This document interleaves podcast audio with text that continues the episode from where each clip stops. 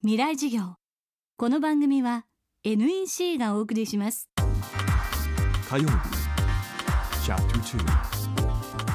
未来授業。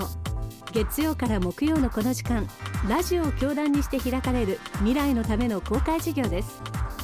政治経済科学思想言論文化。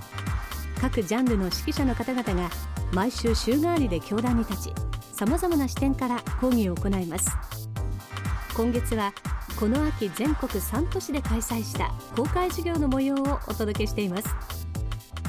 各界の地の巨人たちが実際に教壇に立ち現役大学生を前に授業を行いました。今週は脳科学者茂木健一郎さんの講義です。テーマは世界の中の日本自らの立ち位置の確認。グローバル化が進む国際社会を私たちはどう生き抜けばいいのか。今日のキーワードはこだわらない生き方。今の国際社会を見ると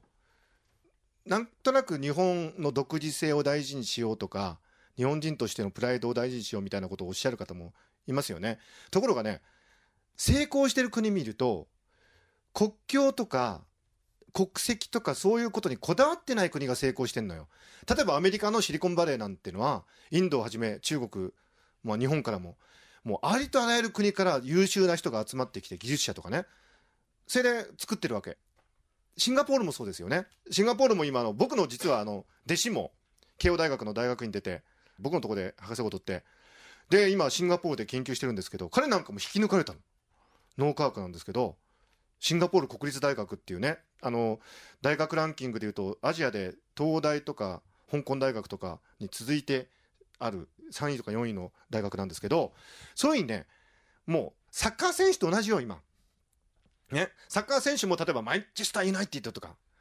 インテルとかで日本人が大活躍してるじゃない？ああいうふうにもう世界中の人が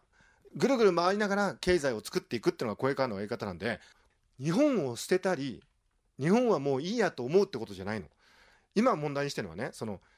日本っていうことにこだわらないような人が増える、そういう国の方が、国としても栄えるってことなの。さらに茂木さんはこれから社会人になる現役大学生にこんなエールを送りましたあの、若い時ってどうしてもあの、自分が何とかなりたいって思いがちなんですよね。で、自分のために何かをするとか、でもそれって必ず行き詰まります。理由はいろいろあるんですけど、まず第一に、自分って一人しかいないから、自分のために頑張るって一人分のエネルギーしか出ないのよ。これがみんなのために頑張るってなると、ものすごくたくさんのエネルギーが出る。だからね、若い時どうしても自分が彼女欲しいとかさ、自分が仕事うまくいきたいって思いがちなんだけど、発想を変えて、自分がどういうことをしたら世の中の役に立つかって思うと、これ逆に世の中の方がね、ああの人いろいろやってくれてるありがとうって言って必ず自分にも返ってくるんで発想を変えてみてください。これが就職にあたってすごく大事なことだと思うんですけどもう一個がね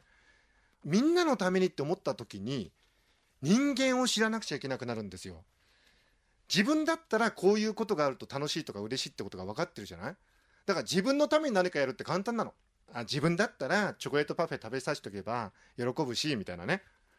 ビール飲ましとけば喜ぶしみたいな。これみんなだと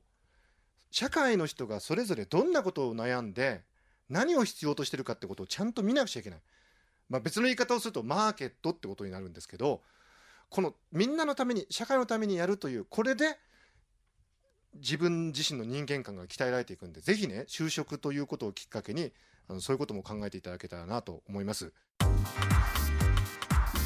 茂木健一郎さんによる公開授業の様子は現在完全版ビデオポッドキャストで配信しています。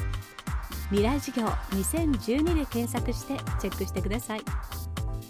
またこのサイトでは養老たけしさん北川智子さんロバート・キャンベルさん福岡伸一さん小山君堂さんの公開授業の様子も見ることができます。未来授業明日も脳科学者茂木健一郎さんの公開授業をお届けします。雨が降って川が流れ海に注ぐ。宇宙から地球の水循環を観測し気象予報や農業など身近に役立つ衛星しずく。NEC は長期にわたるミッションを支えています。人と地球に優しい情報社会へ。NEC 未来事業。この番組は NEC がお送りしました。